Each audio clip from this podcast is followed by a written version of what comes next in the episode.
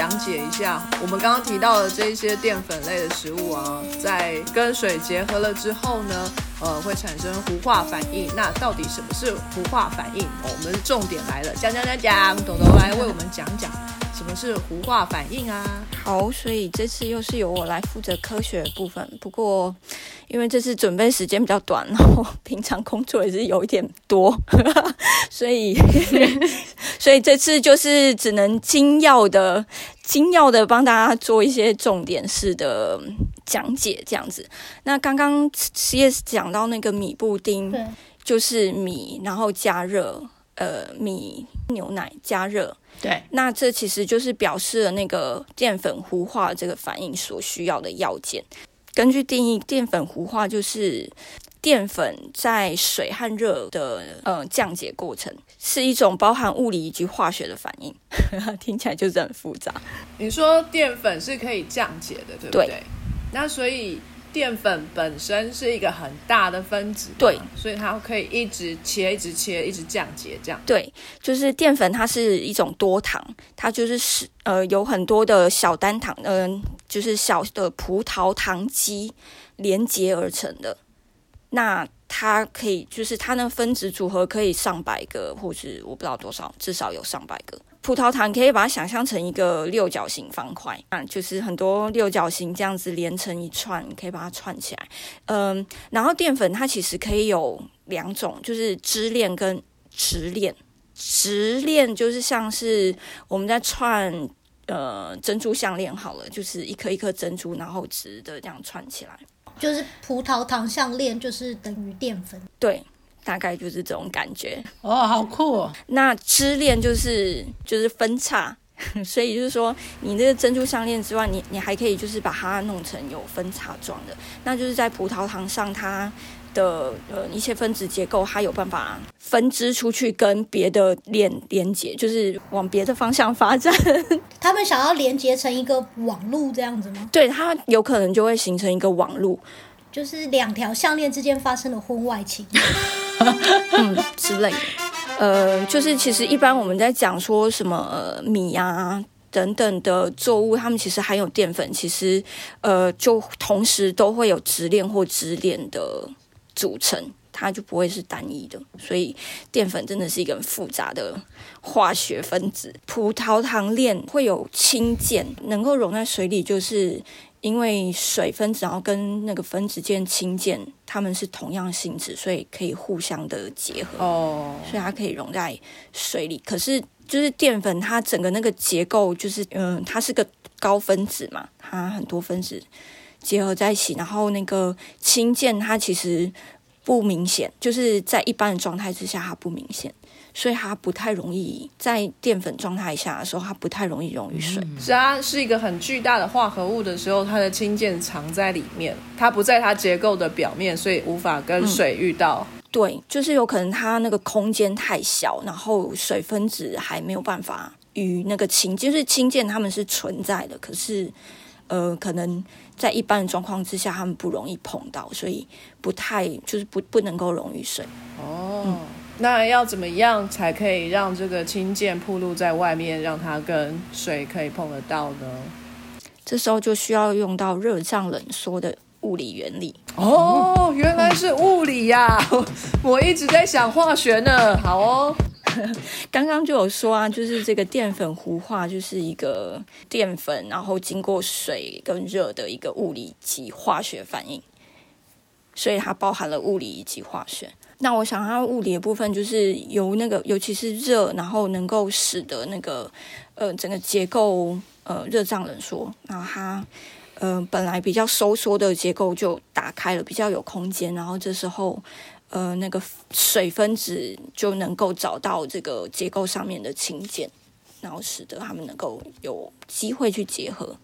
而且水分子在高温的时候，可能运动的也比较快吧，它也可能比较容易遇到它。嗯，好，那那这个淀粉跟水分子结合了之后，它会怎样呢？它是就变成更大的一个分子了。结合了之后，就是其实它整个空间变大，那这时候，嗯，除了水可以进来跟它反应之外，那可能在环境里面也会有那个水解酶，就是淀粉水解酶。那这时候它也可以进来做那个作用。淀粉在呃空间比较大的时候，它比较有机会能够被其他的因素所影响，然后使得这个长链的分子被降解。因为它是一个一个串接而成，就很像说我们项链，可能例如说你想要用剪刀把它剪开，可是它可能都就是它串的很紧密，所以你可能连那个剪刀要进去剪的空间都没有，嗯，它找不到那个缝缝，对，所以很难去把它剪断。但就是经过这个热呃这个过程之中，它结构就会比较松开，那你可能就可以呃剪刀就可以。呃，找到那条线，然后就是找到那个缝隙，然后剪剪断那个线，大概是这个意思。哦，那例如说，嗯，像上次我们讲到酸跟碱，这这时候就可以跟这个淀粉上面的分子，嗯，产生作用，那他们就可能会，呃，在这个过程之中，就是呃，各自跟酸啊或是碱去做了反应，就断开了。除了一般水解，就是水可以使它们分解之外，那就是也可以跟其他化学物质，如酸或碱之类的东西，它们会产生其他的化学反应，而使得这个淀粉降解。那这部分就是比较化学性的降解，或者化学性的淀粉糊化。整个水解过程会有三个步骤，就是第一个是烹饪。烹化大概指的就是以那个热，然后把这个淀粉结构打开的这个过程。嗯，然后接下来水会进来，就是水能够找到它的那个嗯呃氢键嘛，然后结合。那呃这时候可能就可以破坏掉它们本身的呃结晶的结构。呃，大概第三个部分就是使得它断掉了这个过程，就是糊化过程的三个步骤，一个是膨大。一个是水进去，嗯，第三个是这个淀粉被剪断，然后变成小段小段的葡萄糖链，嗯，这样子会造成什么样的改变呢？在食物里面，就像我们刚刚讲的米布丁啊，就是米它本来就是很坚硬的一个米，那它煮完之后，其实就是因为它整个淀粉的那个结构受到了这个水解的过程。但是它还没有完全降解到单糖的状态，因为那个整个淀粉分子是非常庞大的，就是它有非常多非常多的葡萄糖，要让它整个都降解成，就是所有所有连接的地方你都全部要切断，这其实是一个很复杂的过程。所以，嗯，在水里面加热的过程，它可能就是只能破坏到部分。那个我们吃到那个比较软的米，又比较蓬的米，其实就就是一个经过这个过程之后呈呃呈现的样子。嗯，所以它会让一个比较坚硬的质地的淀粉变成比较蓬松柔软，然后同时呢，在外观上它看起来，因为它的密度变比较小了，所以光也比较能够透得过去，可能会有一点透明感。就像我我们一开始讲到的减重，那减重那个糯米里头也含有大量的淀粉。在它加热的时候，我们是用蒸煮的方式嘛，那所以水分也有在里面，然后温度也有在里面。那糯米的这个米粒里，这个里面的淀粉就开始膨大，然后它也会让这整个米粒看起来像是透明的，然后它们本身带的粘性又让它们彼此粘在一起，所以最后就变成我们看到的减重像果冻一样 Q Q 软软的样子。那减重这边就是刚刚有提到，就是一个化学性的糊化，因为我们加了碱，用使用碱去帮助这个淀粉呃受热分解。嗯，所以酸跟碱也有加速或是加成这一个水解的作用哦。嗯，还有另一个糊化例子，我们常常见到，就是在煮汤圆的时候啊，汤圆就是丢下去煮之后，其实它皮就会开始变得比较大、比较蓬。那就是像刚刚讲的，因为它加热之后呢，它的空那个糖糖葡萄糖之间的空间变大，所以让水分子可以进入形成氢碱，所以煮完之后皮会变得比较 Q 比较蓬，而且会比较变得有点半透明的感觉，就是跟原来那个很结实的状态不太一样。那第二个就是煮完汤圆之后，那个汤也会变得稍微勾勾的，就是因为那个淀粉散出去之后呢。就是在外面跟水形成氢键之后，所以变成了比较勾勾的一个状态，就是所谓的糊化。那个搞不好。我在想，那个搞不好是就是降解的比较小块的糖分子。对，我觉得应该就是外层降解比较小，因为你如果今天把那个汤圆永无止境一直煮下去的话，其实它就会越皮会越来越大，越来越大，越来越大，然后汤就越来越勾，越来越勾的，你就会得到一锅丸果这样子。对，差不多。你刚刚说的丸果是蛙桂吗？对，蛙桂。我刚刚虽然先说，对对对，只是怕别人以为我听不懂，就想说丸果是什么东西。就是如果是降解，应该是糊化，应该只是其中的一个反应吧。因为到降解之后，它可能还要继续通过其他的各式各样反应，才有办法把它打到最后。就是它就是在这个过程之中的一个比较上游的部分，其中一个上游对，就是它还在它还在打开，然后它还在要开始切，所以它可能呃被切的程度还只是就是很像嗯。一大坨，然后你就只切了一两刀，那所以你可能就只有就就变成两三块，就本来一大块，然后变成两三块这样子。就可能你全部弄完，你可能要切个一百万刀，可是其实你前面只切了两三刀，所以不会你的面团一丢到水里，它就全部都散掉，因为它本身其实就是个蛮紧的结构，你想要让它散掉，其实你要对它做不少的事情，就是不是那么容易的。就像那个要去追求一个正妹，并不是对跟他出去吃一顿饭，他就嫁给你。你要持续持续的对他做很多事情，就是才会达到最终目的。一直要不停的降解他的心就是了。对，你要不断的降解他的心，就是没有那么容易一次就成功。而且刚刚讲到，就是他有直恋或支恋，就是都有，那就是他之间又有更多的那个连接点，你必须要去把它剪掉。对，就是有很多东西要要剪断。那我有个问题，它为什么会变黏呢？支链的这个的粘性会比较高，就是两条淀粉之间，它们其实是没有连接点，它们不太容易连起来。但如果它们是一个有支链的状关系的话，那这两条就抓得住。大概一个一个这样子的比喻。所以支链是变成像，就是像会让它形成像网状的结构吗？对本来大家都一条一条，现在中间开始有了连接。对对，那它们这样比较能够粘在一起。所以是因为加了水之后，你会把它打成比较多小段的，所以让它们比较容易形成这种支链的结构嘛，所以它就变比较黏。因为面团的确加了水之后开始揉它，它过一下就就变得越来越黏的。有可能在这个过程之间，然后导致它们之间的连接也是有一些变化，这样子。因为好像直链跟支链是来自它本身，可是有可能在我们处置这个淀粉的过程，处置哦，就是在就就帮它改变了，帮它创造新的支链或支链或打断原来的支链。大家快看，我们现在在做的科就是一个科学讨论的过程呢，就是大家都拿着自己的知识，然后做探讨，就像孔子讲的“知之为知之，不知为知之，不知是知也”。哇塞，太太太了不起了！对，我们可能会持续讨论啦，因为真的做功课没有做的很足，没有关系，这就是科学，科学就是要不停的讨论。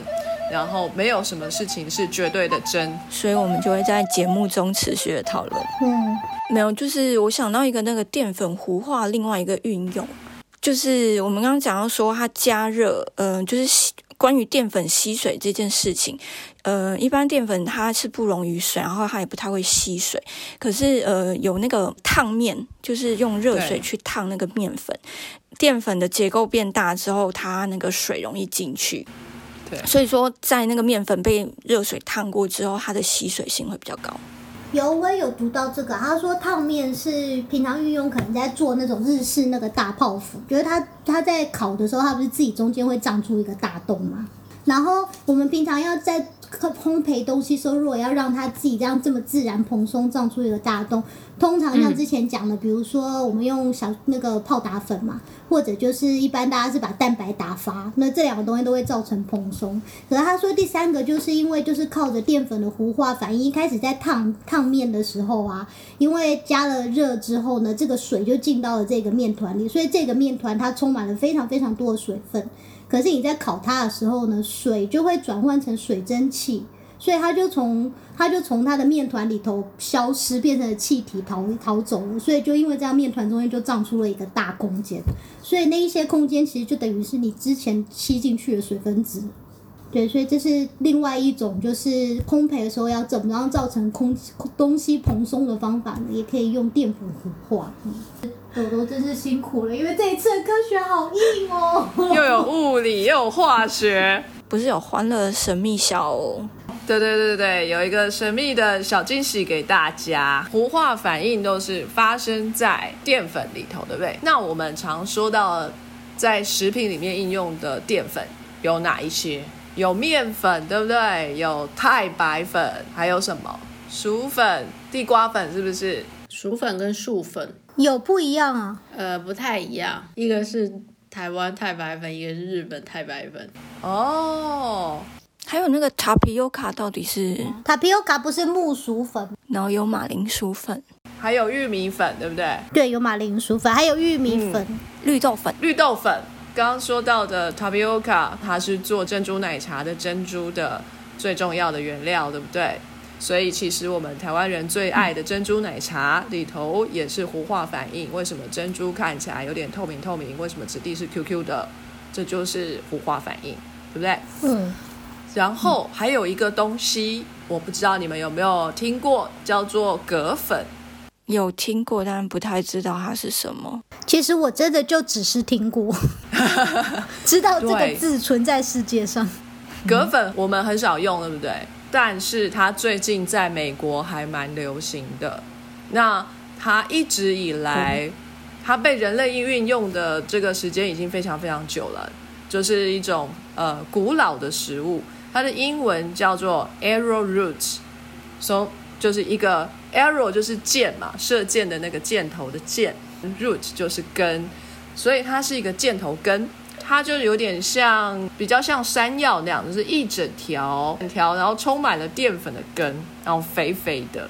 它在七千年前哦，就已经开始被人类运用了，就开始人类就会种这个 arrowroot，所以其实它的运用已经有很长的历史了。那它的名字可能呢，这边推测，因为会运用这种植物的民族。是在加勒比海的一个民族叫做 Arrowak 他们呢会运用这个 arrowroot 来作为他们的主食，然后他们把这个 arrowroot 当时叫这个东西的名字是 arrow arrow，就是阿如阿乳，什么很像隔壁的阿如？没错，隔壁邻家小孩的名字。就是阿如啊，对，阿如阿如哈，就是称呼他们的范范哦，就是阿如阿如这个名字一直流传下来，所以就它是一种根嘛，就阿如阿如 roots 哦，最后就缩缩短变成 arrow roots 哈、哦。还有另外一种说法呢，是说这个 arrow roots 啊，它曾经被拿来治疗那个以前呃古时候人。的武器就是箭嘛，射箭，然后更恶毒的人呢，会在箭头上面涂一些毒液嘛，有毒的箭头。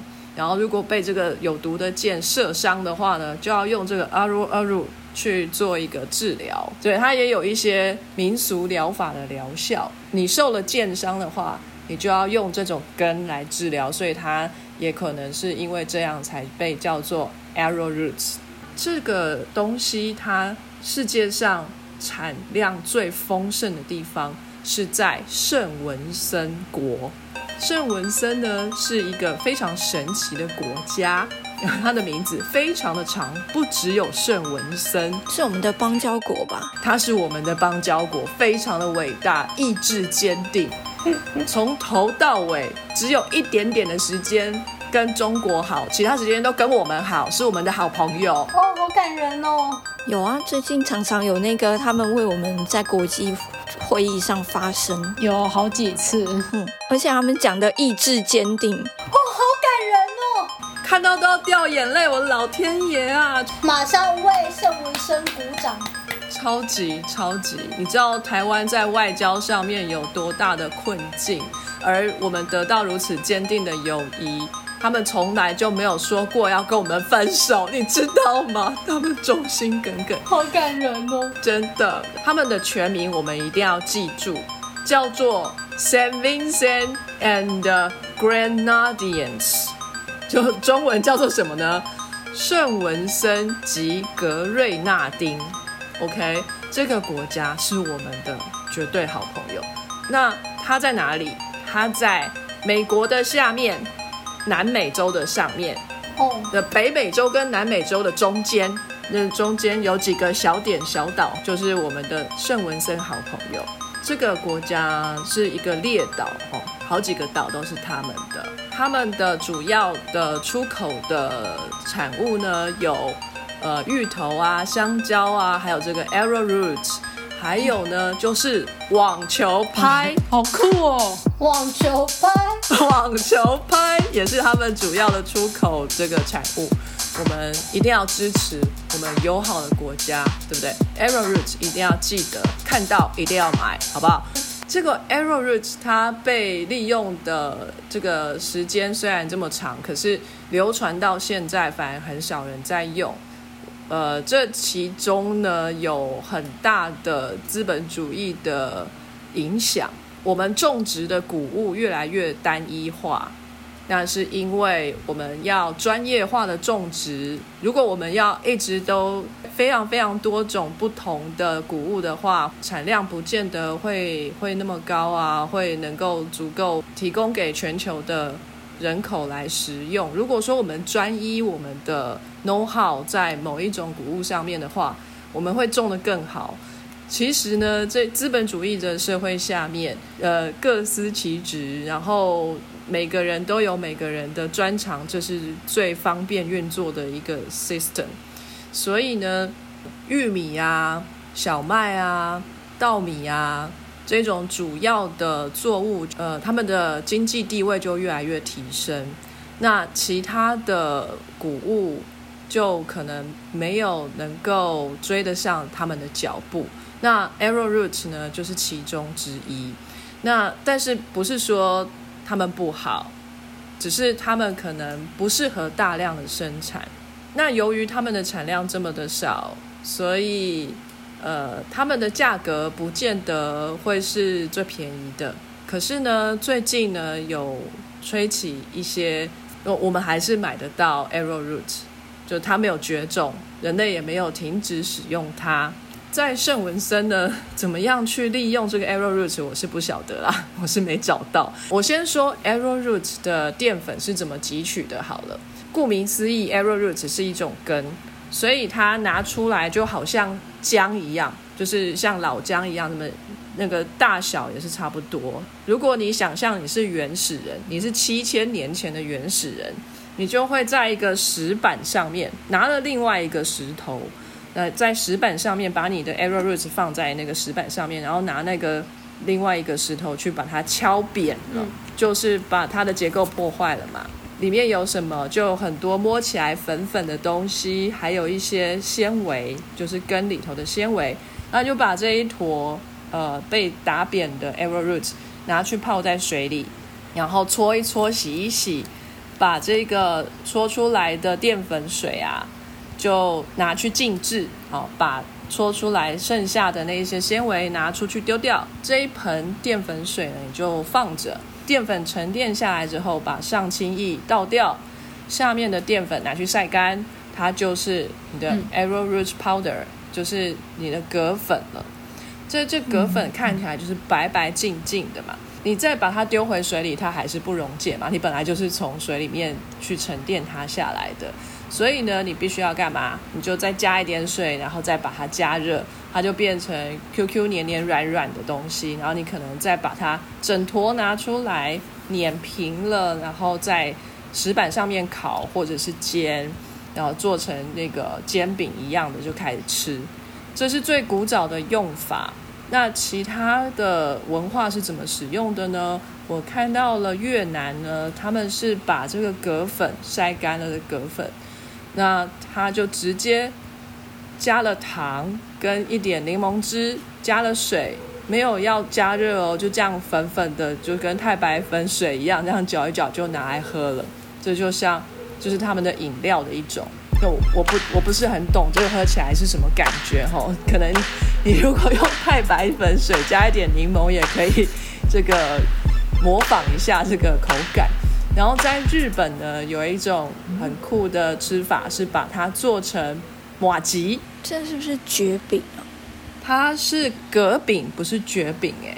葛饼，可是有点像，它的日文叫做 kuzu，它做成的葛饼叫做 kuzu mochi，就是葛粉做的麻吉。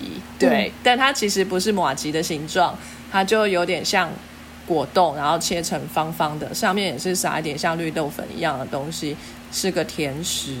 他们还有其他种做法哦，有一种做法就是把它做成馒头。日本人的馒头跟我们想象中的馒头不太一样，它基本上都是圆形的东西，里面有包馅儿的，它都叫馒头。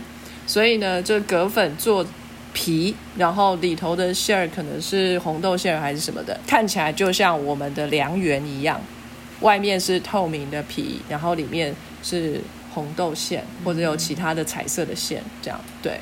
这是日本的吃法。好，刚刚提到说，Avro Roots 它最近很红嘛，这个葛粉开始又红了起来。为什么呢？因为最近在欧美啊，还蛮常看到 gluten free 的这一个 label 在食品上面，不含麸质的食品，他们特别会有这个。这个分类出来，嗯，还蛮多的。就他们都会比较贵一点，然后就放在那个有机食品的旁边，有没有？看起来高级，但它真的高级吗？它其实是给那一些吃了麸质，就是 gluten，然后会过敏的人吃的。为什么会有人吃了麸质会过敏？我觉得我非常的同情这一些人。你知道面粉有多好吃吗？如果人生中缺乏面粉，我觉得人生就真的缺了一大部分。你不能吃面包，哎，不能吃面条，哎，我觉得也不能吃披萨，哎。而且几乎所有甜点都不能吃哦，意大利面也不能吃。对啊，好痛苦哦。然后麸质含量最高的就是面粉，就是麦子。谷类里头所含的营养成分，除了我们刚刚提到的淀粉，就是糖类之外，还有蛋白质。那各种蛋白质在我们身体里面消化的程度都不一样。那 gluten 呢，是一种氨基酸，那一种蛋白质的组成。那它是很不容易被身体消化的，所以它在身体里面就不会被利用。可是它可能会造成一些过敏反应。有一些人对麸质的过敏反应是有忍受性的，就是说他只能吃到一部分，太多就不行，就跟一些人有乳糖不耐症一样，这些人也对麸质有不耐症。那有另外的一群人，他们是天生遗传的，就是完全不能接受麸质在他们身体里面的这种疾病。那它是遗传性的，爸爸妈妈有小孩，就也许也可能会有。感觉好可怜，对他们真的很惨，啊，比那个不耐受的这个还可以吃一点点还要更惨，它是完全不能碰，因为他们有可能会因此而死掉。所以这些这些食物 gluten free 的食物就专门设计给他们吃的。那在欧洲这样的基因是比较常见的，幸好在亚洲是比较少的，就是我们黄种人比较少。嗯，还好，对，还好。哎，我有同事超惨，真的，因为我的同事他是意大利人嘛，然后他是本来没事，然后到了他已经在就是都念博班了，所以大概二十五、二十六吧，突然开始疯狂拉肚子，疯狂拉拉拉拉拉拉到不行。可是他之前吃了一辈子意大利面和披萨都没事，而且他是意大利人，然后。他到二十五、二十六时候开始，因为疯狂拉拉到就是很虚脱，甚至要请假在家休息，然后开始看医生，然后最后测出来他突然对麸质过敏，就是，所以他现在都得吃 gluten free 的，然后他就每天都很痛苦，因为就几乎他以前所有喜欢吃的、爱吃的、习惯的各式各样的东西，全部都不能吃了，全部都要重新改，然后重新学习，对。然后就是它是严重到就是比如说那个砧板呐，你如果切过披萨刀再拿去切他要吃的东西啊，它就不行。天啊，好夸张哦！就是连锅边素都不可以这样。然后我觉得他们很惨，对，因为他他不是说他这辈子都不知道这些东西多好吃，他很知道这些东西多好吃，可是对他不能吃了，再也不能吃。这个那他就可能不是遗传性的。像这种遗传性的，就是从小就会很严重，然后这一种呢，长大之后才突然开始过敏的，呃，通常就就是对肤质是有部分的耐受性，但是因为你不停的 boost 它，你不停的去刺激它，让它这个过敏反应就越来越严重，越来越严重，一直到后来就是大爆发这样子。啊，好惨。嗯，原来是这样。这是嗯免疫反应的一个一个一个曲线这样子。所以如果你一直让自己暴露在过敏源里面，一开始可能没事，但是你在那个环境里面待的久了，然后你会开始有非常严重的过敏反应。这也是之前，呃，我我在美国工作的时候，我老板跟我说，你在美国待超过五年，你就一定会有花粉热，就 就同一个道理这样。哎，你的有五年，我听到的是三年。哦，真的吗？说通常都是在第三年，第三年之后开始发病，然后你如果第三年发病的话，你接下来就毁了。就一直都这样。在等我是五年，那个无麸质的食物就越来越畅行。就是有些人就觉得说，哎，是不是吃无麸质的食物就比较不会过敏啊？哎，搞不好我也会是这样啊。然后有些人是觉得说，那我们经常的都吃同样的谷物，比如说米呀，比如说面呐。那有些人在倡议，就是说我们吃的食物要多元化。不要老是都吃单一性的食物，鸡蛋不要放在同个篮子里。那我们要摄取不同的养分，那就要从不同的原料来。所以无麸质的食物，他们会用不同的谷物，比如说藜麦啊，或者是大麦，不是小麦啊，或是燕麦啊，或者是我们刚刚提到的葛粉，从这些不同的来源来取得这些淀粉。呃，所以有些人会觉得说，哎，这个 gluten free 的食物比较有创意，比较比较高的多变性，所以他们会选择，虽然他们本身没有对肤质的过敏，但他们还是会选择食用没有肤质的食物。有人就是更激进啦，他们就会觉得说，人类的演化，我们吃东西演进到现代，我们几乎每天吃的东西有很大的一部分是。再制食品就已经不再是食物的原型了。那即使是食物的原型，比如说我们吃水果啊，或者是说我们吃蔬菜啊，这些东西也老是那几样，人类比较会种的，种的种植面积比较大的，比较好保存的这一些被人类挑选过、驯化过的这些植物。可是我们往前推，在古早古早以前，当人类还没有发明农业。还没有大量种植植物之前，我们是不是出门去打猎？是不是出门去采集食物或者是一些植物来吃呢？那我们是不是依照着一年四季？哦，这个时候有番茄就吃番茄，那个时候有芭辣就吃芭辣。在这一种采集的过程当中，你一年四季不同的时间，你就会吃不一样的东西。你是跟着大自然的循环来吃东西的。所以食物的多样性就很高，有些人就想要返璞归真啊，回到当初呃原始人的吃法，那是不是最健康、最没有化学添加物？所以呢，就有这样的吃法。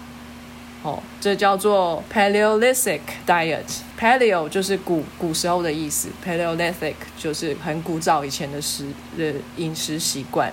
从一开始倡议这件事情的人呢，其实我觉得他们只是非常的喜欢吃牛排的人而已。就他们就说，我们要回到石器时代，人类的身体，人类本来就是应该要出门去狩猎，然后吃这些肉就好了。哦，我们本来是不会种田的，所以我们吃的蔬菜跟肉的比例应该是肉比蔬菜多。所以这些人一开始是。他们叫自己是 Stone Age Diet，就石器时代的这种饮食习惯，所以他们大部分的东西都是呃动物性的食品，吃肉，对，只吃肉。然后后来演进到后来就发现说，哎，只吃肉好像有一点胆固醇有点高，所以他们就开始 哎返璞归真到了这个植物的部分，说哎，除了打猎，我记得。哦，就是有一些呃考古学家去真的去考古，然后发现说，古早的人类其实吃的果子啊，植物 base 的东西是比较多的。有有这样的说法，有这样的证据，所以有一派的人呢就开始吃呃很古早以前的植物的吃法，像刚才我提到的 arrowroot，直接拿那个挖那个根出来，然后捶打它 的这一种日子。所以呢，这个 arrowroot 就突然红了起来，它变成呃在这些人家里头做饭的时候的这个太白粉的替代品，或者是玉米粉的替代品，甚至是面粉的替代品。那在 arrowroot，它因为没有经过太多的精致，所以它就只不过就是把这个。打烂的根拿去水里头，呃，就敲敲给啊，然后有粉的是那个粉沉淀下来的东西而已，所以它还保有很多的矿物质、维生素在它的这个淀粉里头，它没有被纯化，所以呢，这个东西他们认为营养价值比较高。那它的确也含有比较少的麸质，因为这个代这个淀粉是来自于根部，不是来自于那个谷类。所以它的肤质也较少，所以它是一个非常现在有点红的一个食物，这样子。那希望这样子的一个风潮可以带给我们的好朋友圣文森多一点的经济来源。哦，如果我们有机会的话，希望也可以多支持他们吃点葛粉，这样。我不知道出门可不可以买得到，我们改天去超市找找看好了。各位同学，你们要好好的支持圣文森，好不好？嘿，可是我很好奇，那个东西啊，它是不是它的纤维很粗啊？因为不然的话，你为什么不直接像马铃薯一样直接吃它就好？是啊，它的纤维粗到我拿起来看都像可以拿来当扫把一样，哎，真的假的？哇，所以就是它，就是它是个没有办法直接吃的东西。有人把它拿来泡茶，就是 arrowroot 把它切片晒干去泡茶，那直接把它拿来吃好像有，因为它的纤维虽然粗，可是你真的把它切的超级薄的话，好像还 OK 了，就把它拿来当马铃薯片，对对。我因为就想说呢。对，那怎么不来把它就像马铃薯或地瓜之类的煮法？为什么要那么麻烦？一定要把它弄成？有有有，好像我去找那个圣文森怎么吃这个 arrowroot 的时候，他们就直接拿来炸哦，直接切片，然后水和薯条吗？对对，就薯条，稍微比较粗一点，但就小鸡说的纤维多嘛，那你可以把它当成一种减肥食品这样子。哦，感觉又更红了。对啊，感觉很不错，这样。好，支持圣文圣文生。一人一支 arrowroot，对，不知道欧洲有没有进口？啊我刚查到一篇意大利文的文章，所以我想他也，然后他也是在讲说，哦，最近是蛮流行，其实从七千年前就有人在食用。我想说，哦，那可能快要进口了吧？那这个其实啊，这个风潮我是不知道好不好啦，各位同学可以试试看，如果返璞归真。真的吃的东西跟原始人一样，身体会不会比较健康？因为我个人认知，原始原始人是活不过三十五岁，生完小孩就要死的那种，所以我也不知道到底会不会比较好。那另外就是说，吃这个无麸质的食品是不是真的对身体比较健康？这个我也是不见得赞成，因为呢，不是每个人都有对麸质过敏的这个。因素，然后必须要吃无麸质的食物。我觉得没有一定要吃无麸质的食物，但是呃，吃的食物多样性要高，这一点我是赞成的。就是说，不要老是只吃那几样。其实，在欧洲比较多这种各种不同来源的谷物，我觉得还蛮好的。但在台湾，大多都是吃米跟面，我比较少机会吃到其他。最近还蛮多藜麦的，我觉得也不错。然后燕麦也慢慢的进来，石谷米呀，石谷米，大家会吃糙米、石谷米，呃，这些都很好。可是我觉得，我因为中国人或者说我们的饮食习惯都是会有一碗饭嘛，然后再来去配其他的菜。那天天都吃一碗饭配菜，我觉得有一点腻。就像我会想要多一点变化，做点蛋糕啊，或者是就是 pancake 啊，或者什么的。我倒比较少看到台湾人有对这个淀粉的食用有比较多的变化，大部分都直接是拿一碗饭就开始扒来吃了这样子。那也是最省事的。对，我觉得是。啊，因为如果是糙米的话，其实已经算是我觉得营养价值可能已经是比面粉高了吧，因为它毕竟它的 process 是比较少的，它基本上就是把它，对，它就把它的皮剥掉，然后晒干，所以就是比较少了中间一些工业化的制。对，而且我之前对那个那个 Stoneman，就是你刚刚讲的那一种饮食方法，我之前就看到有另一个更。更疯狂的一组，可是我又觉得他们讲的可能比较对。他说：“你如果真的要模仿石器时代人的饮食啊，那个时候人根本不知道怎么用火，生吃吗？所以你今天就是各式各样的食物，应该都是就是都是去采集来的比较多才对。然后就是你基本上连煮都不应该煮，因为你根本就不知道怎么用火。然后各式各样调调味料，那个时候也都还没存在，所以你这就是。”原始的食物拿来吃，然后你如果是肉的话，就把它晒成肉干，不然就是要吃生肉，对啊，就是。然后我就想说，对，这么讲也很有道理。然后就想说，我们到底为什么要去模仿原始人的吃？而且我刚刚想到，队长刚刚不是说原始人活没有很长，这该不会是不懂用火，所以很多那个病原菌都没有办法消除？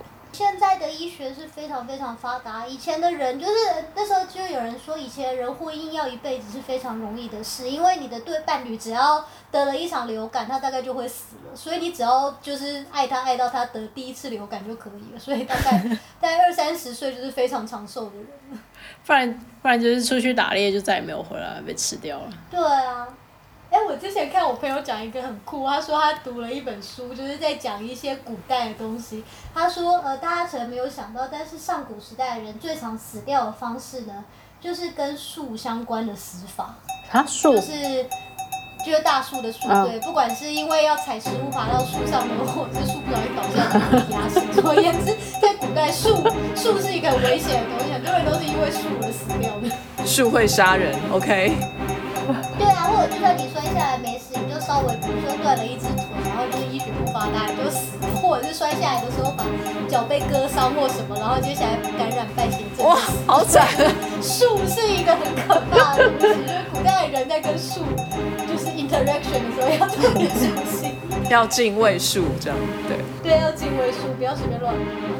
好，我这边还有一点要提哦，就是关于肤质的部分，就是说肤质过敏似乎是近年来的一个很热门的话题，感觉起来好像越来越多人对肤质过敏，但其实好像这个比例并没有变多，只是大家有发现了而已。我觉得这个很像就是同性恋，讲的好像现在才比较多。然后你去翻古书，就会发现，其实可能他们在写的一些小说，其实都是在讲同性恋啊。而且我想到夫，哎，那个就是刚刚队长有讲啊，其实夫子我们虽然中文好像没听过，但是其实它就是面筋啊。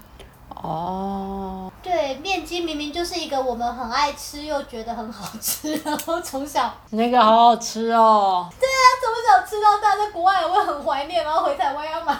买几块带过来的东西，而且国外就是买不到。对啊，国外就是买不到。我觉得我们就是因为很多东西其实是跟基因有关嘛，就很多的疾病就是白种人、黄种人、黑人，就不同的人种，你的盛行度是有的，有的东西会差非常非常多。嗯。所以我是觉得，我们应该，我们如果能够创造出就面筋这种食物，专门就把麸质拿出来吃。我们本身对这个东西对呃亚洲人对肤质的耐受性可能比较高一点，就没有这样的遗传基因这样。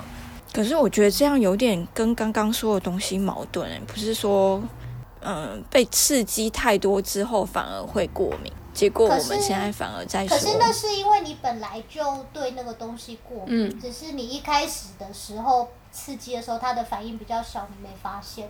因为就是如果我今天，比如说我今天如果没有对猫过敏，没有对猫毛过敏，我一直养猫，其实我也不会怎么样。嗯，没错。对啊，可是有的人如果是对猫毛过敏，他可能比如说他就是就算不是很久，可能他刚进你的房子他没事，然后可能过了几天之后他开始打喷嚏，然后才说啊不行啊，猫毛我真的受不了。那所以说去美国就会什么三年五年就会花粉过敏，那个是因为我们本身就是会过敏的体质。可是因为我们没有经历过花粉，所以我们在台湾的时候不知道自己对那个东西会不会过敏。那你刚去的第一年，就是会过敏的人，刚去的前前几年，通常也不会有事情。那他是说，因为你通常是你第一次身体先记忆，然后第二次那个免疫不是有那个 in inactive 和那个 adaptive 嘛，然后你第二次 adaptive 再起来反应，然后第三次的时候它的反应是最强的。所以通常你在第三年的时候，你如果有，你一定会感觉到，你就会开始有症。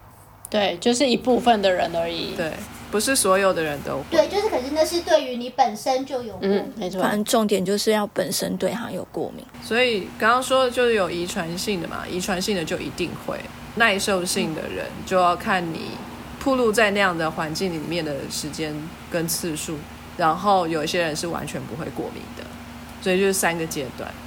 我可以告诉你们怎么在国外。吃到面筋就自己做，从头开始。我曾经在英国就做过。你其实只要一包面粉跟一盆水，你就可以办得到。真的假？就是说，你只要把面粉丢到水里，然后拉拉诶，就是搅一搅，让面粉跟水就是有融合到就好了。然后就把它静置着，你就放着。然后它就会开始分层啊，因为面粉不是不溶吗？嗯，可它不溶的部分只有那个麸质的部分，其他的部分就会慢慢的溶掉，或者说跟水亲和。所以呢，它分层了之后，上面的那个水层会看起来有一点白白浊浊的，但它还是有透明度在。你把它倒到另外一个容器去，然后底下的沉下来的这一层白色的。有点像糊状物，拿起来捏一捏，会像口香糖一样弹弹的。那个东西就是麸质，就是面筋，就是面粉里面的蛋白质。然后这些东西如果把它搓成小球，再拿去油锅里头里头炸，里头含有的水分就会膨开吗？就是刚刚小鸡说到的，水变成水蒸气，然后占据了那个空间，它就变膨开，它就是就变成了。面筋球，然后再把这个面筋球一颗一颗大大的拿去卤，拿去用糖啊、酱油啊包，加一点土豆，就变成土豆面筋了。哇！刚刚倒出来的上清液啊，如果如果你有蒸笼，就是那种筛子，嗯，就是人家在筛汤圆的那种筛子。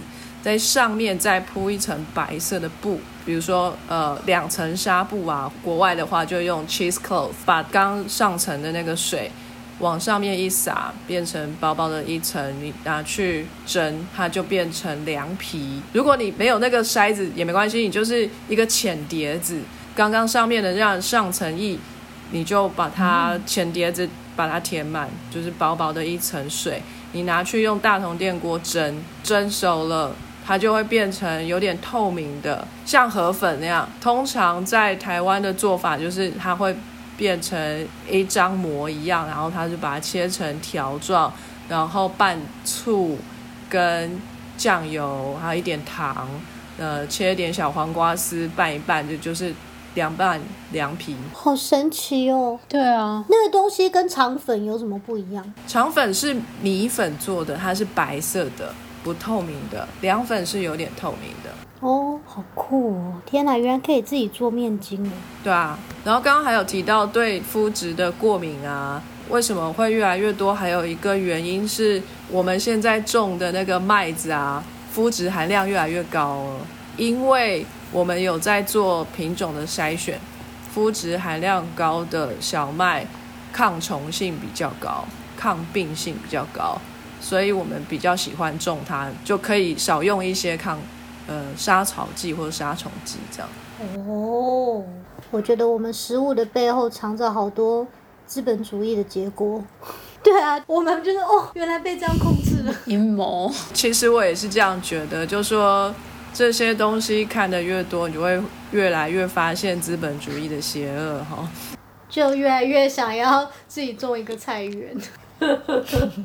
真的害怕了，害怕了。返璞归真，到时候又要自己出去打猎。真的，谢谢各位主持人今天大力的支持，然后我们学到了非常多食物里面淀粉、糊化跟麸质，还有我们好朋友盛文森的一些 知识。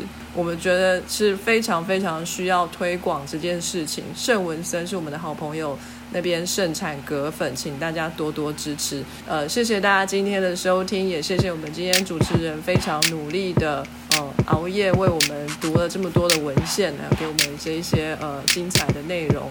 那我们下一次节目再好好谈谈植物里头的科学。那我们就下次见喽，拜拜，拜拜。非常感谢各位听众的收听和支持。Sky in the World 在各大 Podcast 平台上都能够收听得到，Anchor、SoundOn、Apple Podcasts。都能搜寻到 Sky in the World 的节目。另外，Sky in the World 也会在脸书粉砖上分享科学家的八卦以及科学新知给大家。在 IG 上也会有编辑们的日常。有任何的问题以及意见，都可以在各大平台上面留言给我们知道。我们将竭尽全力为您寻找答案。欢迎追踪分享 Sky in the World，让更多人知道有趣的科学哦。